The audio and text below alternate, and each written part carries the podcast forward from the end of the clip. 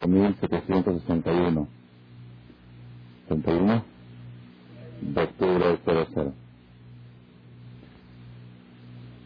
El tema de la charla de hoy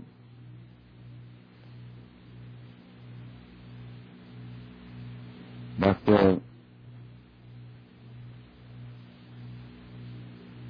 nuestros derechos legítimos sobre la tierra de Israel. Es buen tema, es de actualidad, bastante. Ok. Porque muy bien, muy bien, muy bien, fue la mejor observación de la charla, ahorita van a ver. Porque después de lo que estamos pasando en estos días, la inquietud, la incertidumbre con respecto al terrorismo, un terrorismo que, por decirlo así, ¿no? para, para verlo de un punto de vista más, como dicen, racional y pluralista, como lo quieran ver, un terrorismo que no está basado en maldad, vamos a decir así, hablando no tan mal de ellos, no está basado en maldad, sino está basado en que ellos defienden sus derechos sobre la tierra. Y ellos sienten que están exigiendo que se les devuelva algo que se les ha robado. Si una persona le robaron una propiedad, un coche, una casa, y se pone agresivo para recuperarlo, no puedes acusarlo de malvado. Oye, o me la devuelves por las buenas, o te las voy a quitar por las malas, porque esto es mío. Y esa es la realidad que sienten esta gente, vamos a decir así, los buenos de ellos, para poder decir así. Porque, porque los malos de ellos quizá tienen la idea antisemita de que no quieren que exista este pueblo llamado Israel. Eso puede ser el antisemita. Pero el, palestino no antisemita. Él no quiere borrar la existencia del pueblo de Israel, sino sencillamente a mí devuélveme lo que me quitan. Okay. Acá viene el tema. Nuestros derechos legítimos sobre la tierra de Israel. Ese va a ser el tema de la charla de hoy, si esto les interesa. Si no, nos vamos a la operación siguiente, no. ¿Ok? O mejor Bereshit. Bereshit, Bereshit. Esta pregunta de un punto de vista, vamos a verlo del punto de vista nuestro, de la Torah, nuestra religión, cómo un judío debe de ver este enfrentamiento y esta situación que estamos pasando, aunque nosotros no estamos viviendo en Israel y no estamos viviendo el peligro latente, un peligro muy grave que están pasando nuestros hermanos ahí. Porque en cualquier momento, si las cosas se calientan demasiado, Barmina, no sabemos a dónde puede llegar. Y todo depende de la decisión de, del norte ahí de Irak, que decida apretar botones sobre ciertos misiles para que estalle todo el Medio Oriente. ¿Okay? Entonces, nosotros estamos preocupados, a pesar de que estamos relativamente lejos, con nuestro corazón está de Israel, en la tierra de Israel, nombre del pueblo de Israel. Los nuestros tierras son nuestros hermanos, estamos preocupados. Es un tema que nos incumbe a todos. ¿Cómo tenemos que enfocar? A mí me llegan emails, me están mandando emails mis alumnos que tengo distribuidos por todas partes del mundo, con fotos, también se con fotos, fotografías de cómo los árabes educan a sus hijos al asesinato, a la masacre. Traen fotos y videos, como los papás enseñan a sus hijos chiquitos a matar. ¿Ok? Entonces, como que diciendo, con esto vamos a hacer la paz, estos son... A mí, cuando lo vi, la verdad me impresioné mucho, cuando vi esas fotos me impresioné mucho. Pero al final, al final, esas fotos y esas imágenes no convencen. No convencen. Entonces necesitamos convencernos con argumentos, no con imágenes, no con fotos, no con demagogía, sino con argumentos correctos. Y esa es la pregunta. ¿Qué argumentos tenemos para justificar nuestro derecho de retener la tierra de Israel como poder nuestro y no sentir que estamos teniendo algo robado en nuestras manos? Entonces vamos a ver la respuesta a esta pregunta. La solución a esta inquietud se encuentra nada más y nada menos en el primer versículo de la Biblia. Primer versículo de la Biblia. La Biblia, la Torah, como ustedes saben, la Torah es un manual de vida. La Torah es un libro de instrucciones. Si tú compras una pan, esta es la pan. ¿Cómo viene la caja de la pan? ¿Alguien ha comprado? Una cajota así. ¿Qué son? Manuales. Porque esto está muy bueno, pues si no lo sabes usar, no te sirve de nada y te pone nervioso y lo tiras a la basura y te enojas y haces corajes y te pone mal las citas y te pone una cita del viernes para el miércoles porque no pusiste que la semana empieza de acá. si, si la sabes usar, te sirve. Si no, a la basura. Entonces igual, esta es la computadora, el cuerpo humano. Este es el mundo. Hay un manual, este es el manual. Ahora, si tú recibes, compras una computadora o una calculadora, esta es la, ¿de quién es? De la Palm, ok. Compras una Palm y abres el manual. Empieza a el manual, que yo les voy a contar la historia de quién es el dueño de la PAM, dónde nació, cuándo nació el dueño, fabricante de la PAM, el que inventó la idea, y el ingeniero. Y 30, 40 páginas del manual contando la historia de cómo se originó la fábrica de la PAM. ¿La lees o no la lees? ¿Sabes qué, Roge? A mí, yo no, ahorita lo que me dices saber es cómo usar esto, es lo que quiero saber. Esto es un manual. Si la Torah es un manual de vida, ¿cómo tiene que empezar? Dice Rashi. La Torah tenía que haber empezado directamente donde empiezan las mitzvot. Las mitzvot empiezan en la Perashá en la segunda perashá del Éxodo, ahí dice la Torah, primer mitzvah de la Torah, hay que hacer Kiddush Jodesh, hay que hacer la luna, el mes empieza el mes lunar, no el mes solar. Segunda mitzvah de la Torah, hay que hacer Korban Pesach. Tercer mitzvah de la Torah, hay que hacer esto. Cuarto, cuando tenés un hijo, ocho días de hacerlo tú. Cuando hay todo que hacer, Manuel, esto come, esto no come, no dieta, esto, esto, ¿Qué empieza la Torah? Sí, yo te voy a contar, ¿no qué? No tengo tiempo ahorita para historias. Dime qué, tengo que hacer. Así pregunta, Rashi pregunta esto. Sí, la Torah, Rashi es el comentarista número uno de la Biblia, estuvo hace 800 años. Rabbi Shlomo aquí. Sí, la Torah es un manual de vida y no es un libro de cuentos, porque nos consta que no es un libro de cuentos. Y el Zohar Kadosh dice, pobre de aquella persona que cree que la Torah es un libro de cuentos, está despreciando, está bajando la categoría de la Torah. Entonces, ¿qué empieza? Bereshit bara Elohim etashamayim betales. Al principio creó Dios al cielo y a la tierra, y la tierra estaba todo, ya lo que estaba, estaba, lo que era, era. Ay, yo no soy arqueólogo, yo quiero saber qué tengo que hacer, cómo tengo que a mi mujer. Todo esto que, viene a enseñar. Así trae aquí la pregunta. Ama Rabbi Hak, en nombre de Rabbi Hak. Lo ayatzarich la Torah. No tendría que haber empezado la Torah. Era meajodesh de del versículo que él dice en la primera mitzvah, shi mitzvah rishonah. Umata Patach de Bereshit. ¿Por qué motivo empezó la Biblia con Bereshit, Bara Elohim, Etashamayim, Betares? En el principio creó Dios el cielo y la tierra. ¿Por qué? Mishum, porque hay un versículo en el Salmo 111 que dice así. Hay un versículo en el Salmo que dice, Koach Maasav Higid Leamo, Koach Maasav Higid Leamo, Latet Lahem Nahalat Goim. ¿Qué quiere decir? Koach Maasav, la fuerza de sus, de sus hechos, ¿de quién? De Dios. Y Gid le amó, le contó a su pueblo, Dios le contó a su, a su pueblo la fuerza de sus hechos, de su creación. ¿Para qué? ¿Con qué objetivo la Torah contó la historia de la creación del mundo? La Tet Lahem Nahalat Goim. Para otorgarles a ellos la tierra de los Goim. La tierra de Kenan, que era una tierra que pertenecía a Kenanía, Jitía, Perizía y Busí, siete pueblos. ¿Ok? ¿Para qué Dios contó en la Torah la historia de la creación? Para justificar el hecho que el pueblo de Israel arrebató la tierra de Israel de los Goim. ¿Cómo? ¿Cómo funciona? ¿Cómo justifica? Sheim Yombru Olam, de Israel. Que si llegan a decirle los Goim, estoy estudiando ahora como Gemara que si llegan a decirle los goim a Israel, listímate, ustedes son rateros, asaltantes. ¿Por qué? Shekabaste Maratzot Goim, porque ustedes conquistaron una tierra de siete pueblos, entraron, había siete pueblos y ustedes los desterraron y se apoderaron de una tierra ajena. Así fue la historia hace tres mil años cuando Yoshua entró a la tierra de Israel, después de 40 años de haber salido de Egipto, hizo guerra 14 años y desterró a todos los que vivían ahí de hace cientos o miles de años, si te llegan a acusar que ustedes son rateros, pues el judío no puede vivir con la etiqueta de ratero, ¿no? No le gusta. A alguien le gusta que le pongan. Entonces, ¿qué le tienes que contestar? Hem Ellos le contestan. Momento, momento, momento. ¿Rateros de quién? Nosotros le quitamos la tierra a quién? A los siete pueblos. ¿Esa tierra de quién era? ¿Era de ellos? Colares Shakadosh Barujuy. Toda la tierra tiene un dueño. ¿Quién es el dueño?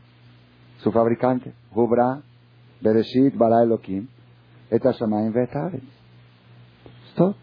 Antes de que tú me digas a mí de ratero, primero dime por qué la tierra esa le pertenecía a ellos. ¿Toda la tierra a quién le pertenece? ¿Al, que la creó? Y ya que él la creó y él es el dueño, él tiene derecho a decidir a quién le corresponde. Y si él escribió en su Torah que la tierra de Israel está prometida para la descendencia de Abraham, y Jacob, ese es nuestro derecho que tenemos sobre la tierra. Y no somos rateros porque el primer dueño es el creador y él es el dueño absoluto. Y el dueño tiene derecho a decidir. Haz de cuenta, si yo tengo este celular, este es mío, ¿ok? Es mío. Vengo yo y digo, toma, te lo puedes pagar, úsalo, úsalo. ¿Cuánto tiempo? Cuánto quieras, úsalo. Vengo después de una semana, dos semanas, por favor, se lo da él. No, no es mío. ¿Cómo es mío? Dáselo a él. No, sácaselo, quítaselo. Oye, ¿con qué derecho? ¿Cómo con qué derecho? El teléfono es mío. Yo se lo di a él por dos semanas, por tres semanas, y ahora decidí que se lo quiero dar a otro. Y si no te lo quieres dar, pues que te lo quiten. Y tú estás mal. ¿Verdad o no es verdad? Entonces igual dijo Dios, este es mi mundo. Y créanlo que para Dios el mundo es más chico que este, para que sepan. Porque si desde el avión se ve, ¿ok? ¿Cómo, se ve desde, desde el, desde el cohete, desde el cohete, cuando viajan con el cohete, ¿cómo se ve? Así de chiquito, desde Dios, del cielo se ve más chico que esto. Dios creó esto, ¿ok? Dios creó el mundo, ¿ok? Y él dijo, cuando Dios creó el mundo, dijo, Perurbu humiluetares, multiplíquense. Es que hay que pensar cómo se inicia el primer dueño de una propiedad. A ver, yo voy y te compro la propiedad y tú a quién se la compraste a otro, y el otro a otro, otro ok. Y la primera persona, ¿a quién se la compró? La primera, hace mil años. ¿A quién? A otro. Y hace dos mil, a otro. Y hace tres mil, a otro. Y hace cinco mil setecientos, ¿a quién se la compró? A nadie. ¿A nadie? ¿Cómo se la apropió? ¿Con qué derecho? ¿Con qué derecho? Te a decir con qué derecho. Porque dice la Biblia que Dios dijo, en Dios le dijo a Adán, perurbu, multiplíquense, frutifíquense, humil uetares, llenen la tierra, vejipshua, y apropiense de ella, conquístela y apropiense de ella. Dios dijo, la tierra es mía, y yo le doy derecho a cada uno lo que agarre que lo use. Yo le presto, le doy autorización. Y cuando la autorización caducó, yo me acuerdo, así voy a contarlo porque se me vino a la mente ahora, es un ejemplo real.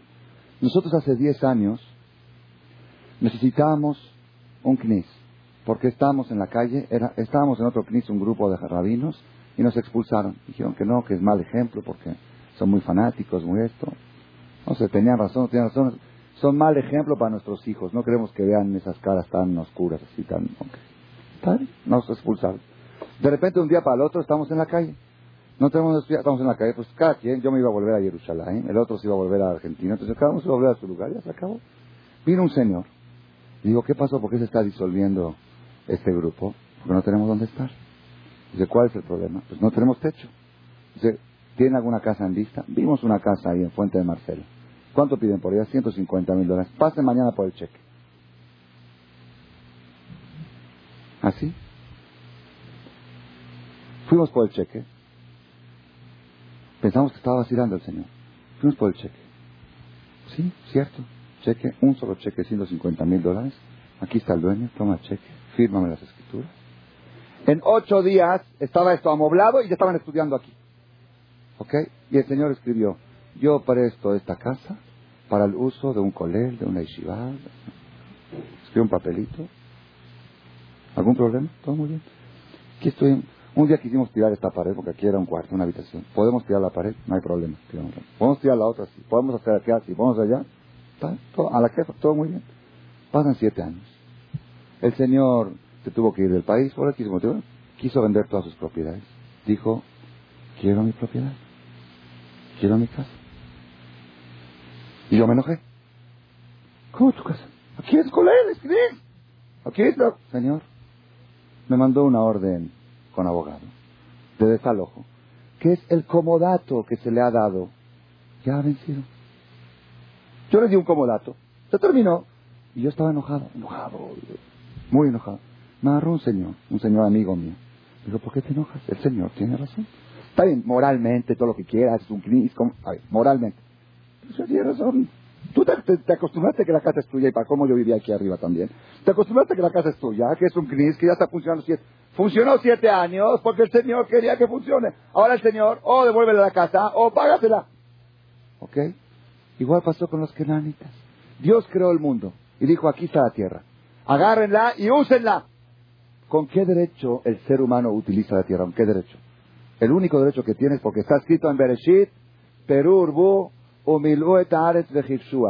Multiplíquense y conquisten la tierra. Lo que ustedes agarren, yo les permito que lo usen. Ya que agarré yo esta tierra, Dios me dio permiso de usarla. No solamente me dio permiso de usar esta tierra, me dio permiso de traspasarla. Dijo, la puedes vender también. Y, tú, y, la puedes heredar a tu hijo. Pero todo es con el permiso del primer comodato. Todo viene de un permiso primero, si no, no tengo ningún derecho sobre ella, el creador. Ese, Vino Dios después de dos mil años de la creación, dos mil quinientos, dijo, esta tierra de Israel, que yo la creé y que yo le permití a los de Kenan de vivir en ella dos mil años, a partir de hoy, pertenece al pueblo de Israel. ¿Tiene el derecho o no tiene el derecho? Uy, se es del dueño. También tienes razón, estás muy acostumbrado, muy aferrado, estás enamorado de la tierra, pero, pero es el dueño. El dueño tiene todos los derechos. Quiere decir, ¿por qué la Torah empezó con Bereshit? Y no empezó con el manual de vida, porque primero que todo Dios le quiere quitar a los judíos la etiqueta de rateros. Escuchen esto. Primero, primer, el primer objetivo de la Biblia es quitarle la etiqueta de usurpadores, de ultrajadores, de ladrones. Pues, ¿Cómo va a ser el pueblo elegido ladrones? ¿Y de qué manera se la quita? Él creó la tierra y él tiene los derechos sobre ella y él decidió que a partir del año 2000 pertenece a la descendencia de Abraham, Isaac y. Y tiene todos los derechos porque la tierra es de él. ¿Qué les parece esto? Está maravilloso. Nada más hay un problema. Hay una pregunta. No, antes que usted pregunte, hay otra pregunta. Quizá la pregunta, a ver, ¿qué pregunta usted, de Ivonne? Ah, muy bien, muy buena pregunta. Esa es la pregunta, exactamente. La pregunta es, ok, entonces, ¿por qué Dios escribió así en la Biblia Bereshit? Para tapar la boca a los goim y que no nos digan rateros. Y los goim aceptan esta respuesta. Y si se la dices, ¿la aceptan? Entonces, ¿de qué sirve? Otra vez vuelve a preguntar, ¿para qué empezó la Torah con Bereshit? Escuchen esta pregunta, la preguntó mi maestro, el Udades, dice, si queremos darle una respuesta a los goim, yo recuerdo una vez hace como 25 años, estaba yo en Israel estudiando en la Yeshiva, y en ese tiempo en la ONU, todo el tiempo los, los, árabes, los palestinos trataban de que Israel sea repudiada en la ONU, que voto de repudio contra Israel. Entonces decía que el sionismo es racismo y, pues, y votaban, siempre era mayoría porque los árabes con el petróleo siempre juntaban mayoría. Y el representante de Israel en la ONU siempre tenía que estar buscando votos para que salga mayoría de que, de que, de que veten al repudio, de que no repudien. Que... Entonces mi maestro Jajam Rabiudades una vez le mandó una carta al representante de Israel en la ONU y le escribió este versículo de Bereshit. Dijo, ¿sabes? En vez de pararte ahí en la ONU y decir todo tipo de babosadas, porque él le decía que nosotros, que el holocausto, que somos un pueblo perseguido y necesitamos tener una tierra y nos corresponde y, no es justo que, ellos son árabes que tienen tantas tierras y nosotros no, no tenemos nada y lo poco que tenemos nos los quieren quitar. En vez de decir todas esas babosadas, ¿por qué no abres el primer versículo de la Biblia? Y les dices, miren, aquí está escrito en la Biblia, ustedes creen en la Biblia, los cristianos también creen. Dice Bereshit, lo Y Rashi explica que por qué la Torah empezó con Bereshit, para que si los goyim nos llegan a decir que somos rateros, le vas a contestar que la tierra es de Dios y es decir a quién dársela y es decir, contéstale eso y cállales la boca. Le mandó a decir este representante de Israel en la ONU, ¿tú crees que la ONU es una institución teológica? Ahí nada más hay argumentos políticos, ahí no se habla de teología. Ahí no se puede traer la Biblia. ¿Qué es la Biblia? Eh, Biblia. Así le contestó. Entonces vuelve la pregunta. ¿La pregunta cuál es? La pregunta es muy fuerte. La pregunta es si los goim nos tachan de rateros y por eso la Torah se hizo más, más voluminosa, toda la parte de Bereshit, toda la sección de Bereshit es para demostrar que no somos rateros. ¿Por qué no somos rateros? Porque el mundo es de Dios y Él decide a quién dar la tierra y Él decidió. ¿Ellos van a aceptar esta respuesta? No. Entonces, ¿de qué sirve? Mejor ya. Que quede más chiquita la Torah. ¿eh? Es menos pesada en Simchat Torah para bailar. ¿Ok? Sí. Y el libro de historia puedes poner cómo fue la historia, pero no en la Biblia. Tú dices, no, hay que ponerlo en la Biblia. Para taparle la boca a los güeyes. No se les tapa. No se les tapa. Yo no creo que a un güey que le digas esto se le va a tapar la boca. Entonces, ¿qué ganamos? ¿Es buena pregunta o no es buena pregunta? Rabotai, esto es algo, esto es algo, es uno de los secretos más grandes que van a escuchar ustedes en su vida. Lo escuché yo del maestro Rabbi Udá de Slita. Uno de los secretos, de las mejores cosas que he aprendido de él. Todas son muy bonitas. Esta es una de las mejores y de las que más fuerza y solidez me han dado en la vida. Hay otra parte en la Biblia que también está escrito que por qué la Torah la escribió para tapar la boca a los goy. También otra parte. Aparte, de Bereshit, hay otra. ¿Dónde? Hay una perashá que dice en, en el libro eh, Números, en Perashat Hukat, dice, Zot Hukat a Torah. Esta es la ley de la Torah. Este es el estatuto de la Torah. ¿Cuál? Que cuando una persona está impuro, se trae una vaca roja y se quema la vaca roja y salpica su ceniza a la persona impuro y esa persona esa persona se purifica. La persona que estaba impuro al salpicar la vaca pero ¿qué sucede? Curiosamente, irónicamente, el que salpicó se hace impuro. El que recibió la sangre se purificó y el que le salpicó hace impuro. ¿Por qué? Porque tocó la ceniza. Pues ¿cómo puede ser la misma ceniza? Purifica al impuro e impurifica al puro. Entonces dice, ¿por qué la Torah escribió Zot Torah? Este es el estatuto de la, de la Torah. ¿Por qué? Porque los goyim critican a Israel. Critican, dice, ¿qué lógica tiene esta misma? ¿Qué lógica tiene? ¿Cómo puede ser que el mismo material purifica a uno y purifica a otro? ¿Qué lógica tiene? Es contra la lógica. ¿Y qué lógica tiene carne y leche? La carne, kosher.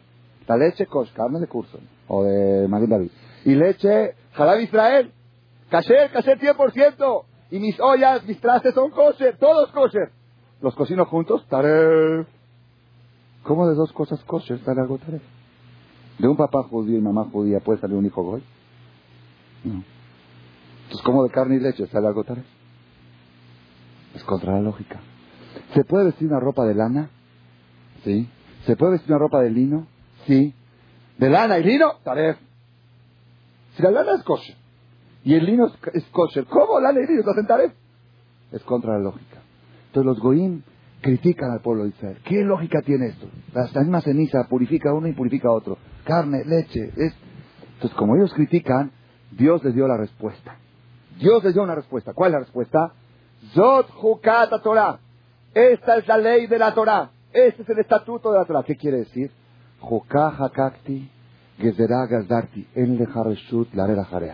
Esta es una ley, este es un estatuto y no tienes derecho a preguntar. Esa es la respuesta que da la Torah a la pregunta de los Goyim. Y otra vez surge la pregunta. ¿La van a aceptar la respuesta? ¿Verdad que no? Entonces, si, no quieres dar respuesta, pues no la des. Pero si ya la vas a dar, pues da una buena. A ver, ustedes vinieron aquí, hay mucha gente que ha venido aquí porque tiene muchas preguntas. ¿Ok? Vengo, yo les digo, Rabotay, yo estoy seguro que ustedes vienen con muchas preguntas. Yo ahora les voy a dar la respuesta a todas. Prohibido preguntar. ¿La vieron qué, qué buena respuesta? Maravilloso. Entonces no es lógico. Entonces mejor no hagas conferencia. Mejor di, no vengan porque no hay lo que preguntar.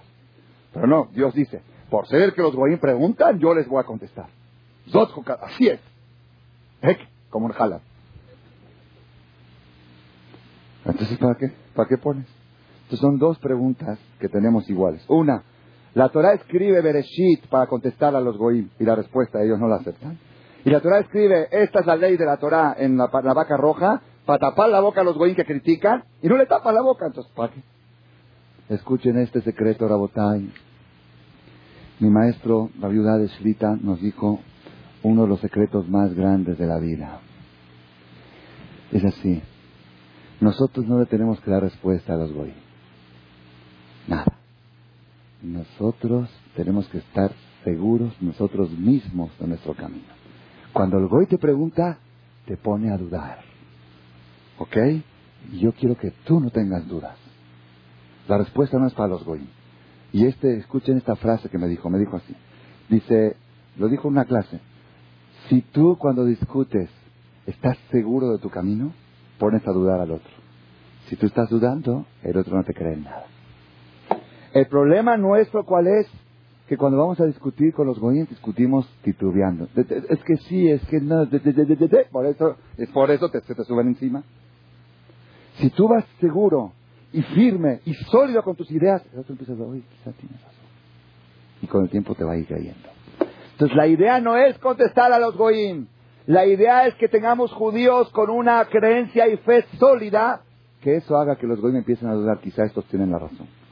Pero el problema nuestro día no son los goyim. El problema es, este es el problema. Una vez me contó un rabino, un rabino que dio una charla aquí, una conferencia aquí, nosotros somos el problema. Un rabino contó que él fue a dar una conferencia ante cinco mil soldados del ejército israelí. Hubo un tiempo que dejaban entrar, hoy en día ya le prohibieron. Desde la revolución, este, la, gilonización que está haciendo Barak, ¿ok?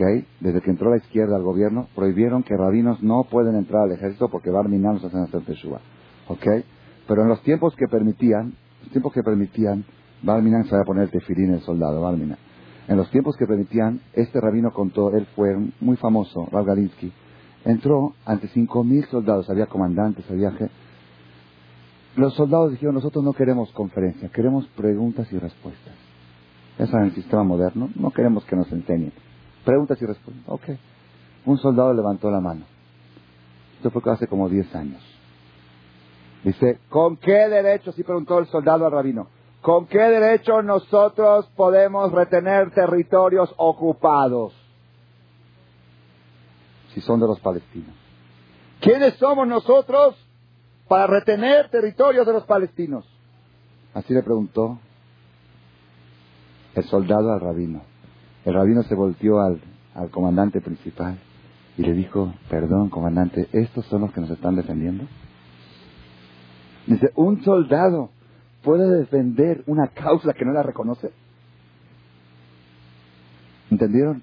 ¿Saben cuándo los goín empiezan a dudar de nuestros derechos sobre la tierra de Israel? Cuando nosotros mismos no estamos seguros de ello. Cuando nosotros dudamos, entonces el Goy no duda, que seguro que eres un ratero. Pero cuando nosotros decimos con firmeza, con firmeza, así es la cosa, el otro se pone a dudar. Y yo le digo, esta es una respuesta que se aplica a muchos sectores de la vida. Hay una parte en la Torah que dice que los espías, los espías cuando fueron a espiar la tierra de Israel, los espías judíos que fueron a espiar la tierra de Canaán antes de conquistarla, ellos asustaban porque vieron a gigantes. Entonces ahí dice la Torah, nosotros nos sentimos como langostas, nos sentimos como langostas ante ellos, porque ellos eran gigantes, y en el campo nos sentimos como langostas. Y también ellos nos vieron así. ¿Cómo saben ellos que ellos los vieron así? Dice Rashi, porque escuchamos que ellos decían uno al otro, oye, vemos como hormigas en el campo, parecen personas. Vemos hormigas en el campo que parecen personas. Entonces escuchamos que ellos dijeron así. Entonces no es que era más. Entonces preguntan, ¿cómo? ¿Langostas o hormigas? Ellos dijeron, nosotros nos sentimos como langostas. Y así también nos vieron ellos. ¿Cómo sabemos que así nos vieron? Porque escuchamos que se decían uno al otro, hay como hormigas en el campo. Entonces, ¿hormigas o langostas? ¿Saben la proporción que hay entre hormiga y langosta? Cientos de veces menos. Entonces, tenía que haber dicho, escuchamos que decían, escuchen este secreto. Si tú te sientes ante el goy como langosta, él te va a aplastar como una hormiga.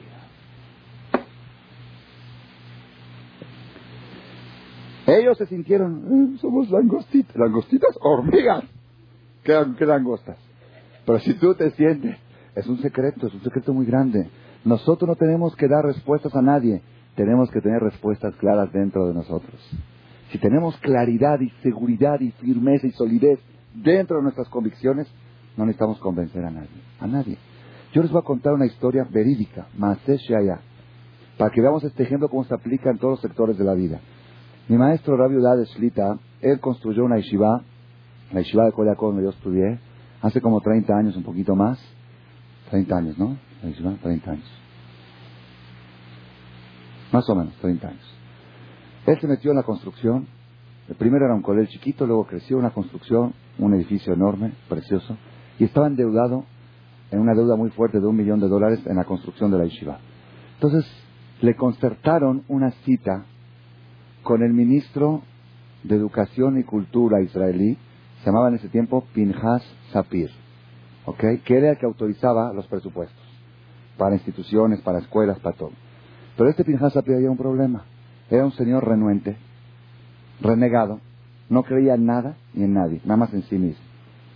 Entonces, ¿de dónde va a venir un rabino barbón a pedirle un donativo? Si apenas alcanza que le dé apoyo para mantener la escuela, para construirla, él ni quiere que haya yeshivot. Dijo, hágame una cita y yo voy a hablar con él. Llegó el jajam a la cita y el señor este Pinhas Sapir, ministro de Educación y Cultura, ministro de Educación y Cultura, con falta de educación, tenía el teléfono en la mano, hablando por teléfono. Sí que quieres, este rabino, sí que se te ofrece. Seguía hablando por teléfono. Dice, perdona, pero si tú eres ministro de Educación, el primero que debe tener conversación eres tú. Así que, por favor, cuelga la bocina y hablas conmigo. Así se habla con una cita por teléfono. Sí, ¿qué quieres? Cuelga la bocina.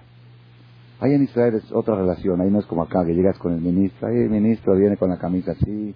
Sí, así es. Con, a veces vienen en short también. Yo he visto ministros, yo he visto ministros en short. En, en público. Traje de baño. No, en short. Pantalón corto. No pasa nada. Es tabari. De Kitsur, en síntesis, el señor colgó la bocina. Dijo, sí, ¿qué se te ofrece? A ver, Ani era, el Jajamades en ese tiempo era joven. Ani tenía 30 años, 35 años.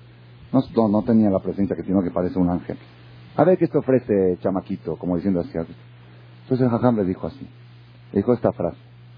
Lefi shani ma'amin, shata ma'amin, sheyesh odolam, veyesh amagan eden, veyesh geinam. Le dijo así, por ser que yo estoy seguro que tú crees que existe otro mundo y que en este mundo hay geinam, hay infierno, vengo a venderte dos ventiladores. Para que no te gastas calor ahí. Así le dijo esta frase. Dos aire acondicionados. Este señor cayó diez segundos y le dijo, ¿cuánto cuesta? Le dijo, un millón de dólares. Le dice, Gimacht, en Yiddish, hecho, trato hecho. Le dio la mano, cerró el trato. Ya, terminó la cita. Salieron de ahí. Y el secretario de Pinjas Sapir, que era otro ateo, le dice, ¿de dónde tú estás seguro que el Señor cree? Si el Señor no, que el come, come cerdo y conejo en Kipur. ¿Tú estás seguro que el Señor cree? Dice, porque tú también crees. Porque tú también crees. Si tú estás seguro de tus ideas, pones a dudar al otro y lo haces despertar y reflexionar. Pero tú llegas y dices, bueno, mira, nosotros también, los religiosos, merecemos que nos apoyen también. Ta, ta, ta, ta, ta, ta. ¡Paz! Religiosos, parásitos, hormigas. Yo no quiero nada de favor, te quiero vender dos ventiladores comprados. Ese es, ese es el secreto de que la persona necesita convencerse a sí mismo y la convicción segura, firme y sólida es contagiosa. Entonces, cuando los goínos empezaron a acusar de rateros, ¿sabes cuándo? ¿Sabes cuándo? Cuando los propios judíos, cuando empezó el movimiento izquierdista en Israel, a empezar a preguntar ¿y qué derechos tenemos sobre los territorios ocupados y por qué les quitamos el territorio? Ah, ustedes mismos no reconocen de su derecho, pues ahorita van a venir otros y le van a decir que no son rateros, son lo peor, ultrajadores y, usurpadores y todo lo que nos están diciendo ahora todo el mundo. Todo empieza de acá. Todo empieza de acá. Bereshit bara Elohim. Escuchen esto, ¿por qué? Porque si en esta generación está sucediendo lo que está sucediendo ahora, este último año y estos últimos días, es porque el pueblo de Israel no cree en Bereshit bara Elohim.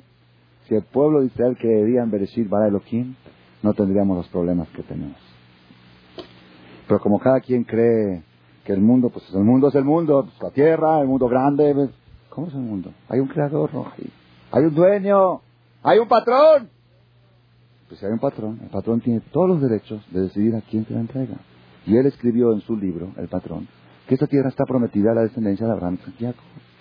Entonces, ¿qué tenemos que hacer nosotros? Si nosotros queremos ayudar un poco a la situación de Medio Oriente, a la situación de la tierra de Israel, no podemos hacer nada Hay gente que quiere hacer protestas y manifestaciones y vamos a mandar emails de, de, fotos trágicas, como estaba ese con la sangre en la ventana. ¿Ustedes saben qué dicen todos los goyim cuando ven esto con la sangre? ¿Qué dicen los goyim cuando ven eso? ¿Cómo es posible? Y por dentro, qué rico ver sangre judía. Qué rico. Qué sabroso. Hacía mucho que no la veíamos así como en, como en la Segunda Guerra Mundial. Pues todo eso no sirve de nada. Los emails no sirven de nada. Y las, los gritos no sirven de nada. Cuanto más gritamos, más nos odian. No sirve de nada. Entonces, ¿qué podemos hacer? Pues rezar. Mañana va a haber un rezo. ¿Recibieron un email? No sé, todos juntos en todo el mundo. No sé, a las ocho horas de Israel. ¿Ok? Ocho horas de Israel, que son las doce aquí en México. En todo el mundo va a rezar un rezo especial. Ahí está el texto en español, no sé qué. También rezar es bueno rezar. Yo tengo otra solución, otra solución para resolver. Rezar siempre es bueno para cualquier problema. Pero hay una solución de raíz. De raíz. ¿Cuál es la solución de raíz? Que nosotros, los judíos, empecemos a convencernos de Bereshit bara Elohim et Betares. Que estemos seguros que el mundo tiene un dueño. Y, y esa Koach le amó. Nos dice, la creación del mundo Dios se la enseñó a su pueblo para otorgarles a ellos los territorios de los Goim. No dice, la creación del mundo le enseñó Dios a los pueblos, no. Le enseñó a su pueblo para que todos los pueblos hacen. ¿Qué quiere decir? Si su pueblo entienden de que el mundo tiene un dueño, eso va a hacer que los Goim nunca se lo exijan. Pero, ¿qué sucede? Muy sencillo. Viene, vamos a suponer que hay una discusión con Arafat. Vamos a hacer una discusión con Arafat, vamos a traerlo aquí, un debate en público. ¿Aceptaría? ¿Vendrían? Arafat, Mr. Arafat. A ver, señor Arafat, ¿usted cree en Dios? Cree en Dios, ok. ¿Qué quiere? Los, los territorios que nos quitaron, ustedes son rateros. Señor Arafat, Bereshit, Bara Elohim, Tashamayim, Betal, ¿sabe leer? Bueno, se lo traduzco en árabe. Ok, creo Dios del cielo y la tierra, ok. ¿Por qué? Porque si llegan a decirnos los goí que ustedes son rateros, Dios creó el mundo y Él es el dueño del mundo y Él decide a quién dárselo. ¿Saben qué contesta Arafat? ¿Ah, sí? Entonces todo su derecho a ocupar nuestros territorios está basado en Bereshit. ¿Sí? El mismo libro dice que no se puede encender fuego en Shabbat. Y ustedes todos fuman en Shabbat y encienden fuego y hacen de todo. Quiere que ese libro no los compromete. Entonces, ¿por qué a mí me va a comprometer? Si ustedes de veras creen en ese libro, pues demuéstremelo. Pues yo no veo que creen. En ese mismo libro dice no coman conejo. Todos los kibutzí se come conejo. En ese mismo libro dice no coman en Kippur. En los kibbutzim Shomer comen en Kippur. Y así va a empezar a buscar a Afat cosas y cosas. En ese mismo libro dice que la carne que se come kosher de vaca tiene que ser con shejitá. Y yo les surto de los territorios ocupados, surten carne taref para judíos que quieren comer taref. Kilos y toneladas. Entonces, si ustedes me están trayendo sus derechos, justificando sus derechos a ocupar nuestros territorios con Bereshit, pues demuéstrenme a mí que este libro vale, porque si este libro no vale, entonces tampoco no tienen derecho sobre eso. Ahí está el problema. Ahí está el problema. La única forma que podemos ayudar nosotros a garantizar nuestros derechos sobre la tierra de Israel es decir, este es el libro de los libros. Esta es la única verdad. Y lo que está escrito aquí compromete a todo el mundo. A todo el mundo, judíos y goí. Este es el libro de Dios. Aquí hay siete mitzvot para los goín y 606 mitzvot para los yehudim. Y todo lo que está escrito aquí es verdad y se debe de respetar. Si todo lo que está escrito es verdad, entonces también es verdad que la tierra esta Dios se la entregó a los descendientes de Abraham Jacob. Pues tú dices, no, Shabbat, sí, pero yo no, yo no, no es para mí. Arafat dice, Bereshit tampoco no es para mí. Y los territorios, por favor, devuélvamelos. Esto, verdad, es un secreto muy grande. ¿Cuál es, ¿Cuál es el secreto que está escondido en Bereshit? Yo quiero profundizar un poquito más. Primer punto, son dos temas independientes que estamos abordando la noche de hoy. Primer punto, nosotros no tenemos que dar respuestas a los goim. Nosotros tenemos que tener respuestas claras para nosotros y estar seguros. Y al estar seguros, eso hace que el goy también te crea. Pero si tú estás dudando, ¿de dónde se va a creer? ¿Dónde te va a creer? Una vez un jajam estaba discutiendo, un jajam en Israel, estaba construyendo una yeshiva, y el arquitecto, el constructor, el maestro de obras, Yehudi, que dirigía a los, a los albaniles, era un ateo, un no creyente. Entonces, así salió de casualidad que está construyendo una yeshiva, un ateo. Entonces empezó el rabino empezó a hablar con él. Tú no crees en Dios, no, no respetas Shabbat, no. ¿Y por qué? Empezaron a hablar. Y él empezó a decir, no, ¿y por qué Dios? ¿Y por qué permitió el holocausto? ¿Y por qué permitió esto? Empezó a decir. Entonces, este, este jajam ya, ya no, tenía argumentos bien para así, para callarlo. Le dijo, ¿te puedo hacer una pregunta? ¿Tú eres judío? Yo, claro que sí. ¿Quién te dijo? Pues mi mamá era judía. ¿Quién te dijo que tu mamá era judía, que tu papá era judío? Como mi papá no te metas porque te deshago. Así dijo. dice, tú tampoco no te metas con el mío. Así le contestó el jajam. Con mi papá no te metas. Avinu Malkenu, con él no te metas porque te deshago. Así como tú no aceptas que hablen de tu padre, yo no acepto que hables del mío que tengo en el cielo. Cuando dices con seguridad, dice después hablando y empezó a acercarse y a ponerte. La persona tiene que ir con seguridad, con firmeza. No cuando si tú vas vacilando, titubeando. Yo recuerdo una vez, venía de, en los, hace como 19 años, 20 años, era todavía soltero, viajaba yo de Tel Aviv, de Israel, a Argentina. Vi a Nueva York con el AL. En ese vuelo del AL, en la primera clase, viajaba un diputado de la Knesset religioso. Ese diputado de la Knesset religioso, hoy ya no está, ya, debe ser muy mayor, Shapira se llamaba, Abraham Shapira, era uno de los más ricos de Israel también, de las Shtige Carmel, el dueño de las alfombras Carmel. Él era representante de los partidos, uno de los representantes de partidos religiosos en, el, en, la Knesset. Y él estaba llevando una campaña que la línea aérea del Al no puede volar en Shabbat. ¿Por qué? Independientemente de que cada uno hace lo que quiere. ¿Ok? Pero es una línea nacional, que es línea del Estado de Israel. Y es Hashem, que una línea oficial del Estado de Israel vuela en Shabbat. El que quiera volar en Shabbat, que vuele con Air France, pero con el AL no debe de volar en Shabbat. Y el AL decían, nosotros hacemos lo que queremos. El dueño del AL no es religioso. Y eso, no es religioso, y volamos. Ok, sí, no, discusión, votos la creencia. No pudieron, por medios políticos no pudieron, por medio de la política. Entonces, ¿qué hicieron? Boicot. Boicot, orden de los ajamín, prohibido volar con el AL. Hasta que decidan no volar en Shabbat. A los ocho meses quebró. Quebró más, quebró. Quebró y tuvieron que hacer, ¿qué se hace después de la quiebra? Afratar. ¿Cómo se dice afratar? No sé cómo se dice en español. Tuvieron que hacer repartición y pusieron abogados y hacer todo lo que se hace. Quiebra, quiebra. Quebró el AL. Después de ocho meses. Quebró, decisión el AL, volvieron a tomar una nueva directiva y empezaron a resanar y condición, cierran Shabbat. Y empezaron a funcionar cerrando Shabbat, entre paréntesis, después de dos años, era la línea aérea más productiva del mundo, que tiene superávit más de todo el mundo. Impresionante, porque en Shabbat los pilotos ganan triple, los, todo, todo el, sobrecargo ganan triple, ¿ok? No sé, los, no sé qué pasó, milagrosamente. Dejaron de trabajar un día y ganaban el triple. No saben cómo, ellos mismos no saben cómo, pero así sale el balance de la... Pues yo recuerdo cuando empezó Todavía no se, no se veía ese balance. A los dos, tres meses que se reinauguró el AL y los religiosos ya viajábamos en el AL, yo viajé en ese vuelo. Y en ese vuelo estaba el, representante de casualidad, viajaba a Nueva York.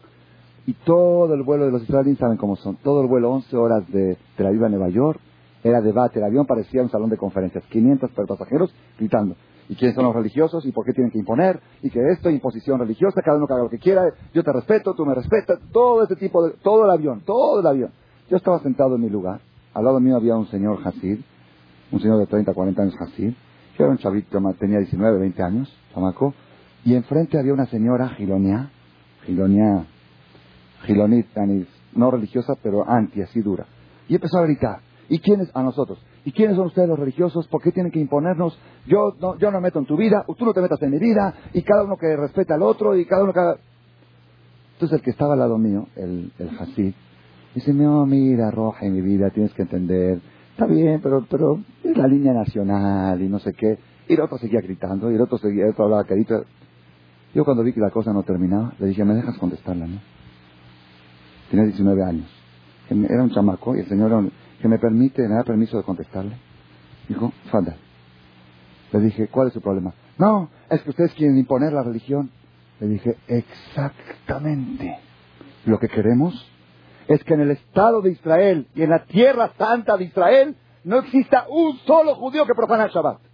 El que quiera hacer Jerul Shabbat, que se vaya a Escandinavia, que se vaya a Suiza, que se vaya a Nueva York. Aquí en la Tierra Santa hay que respetar la santidad.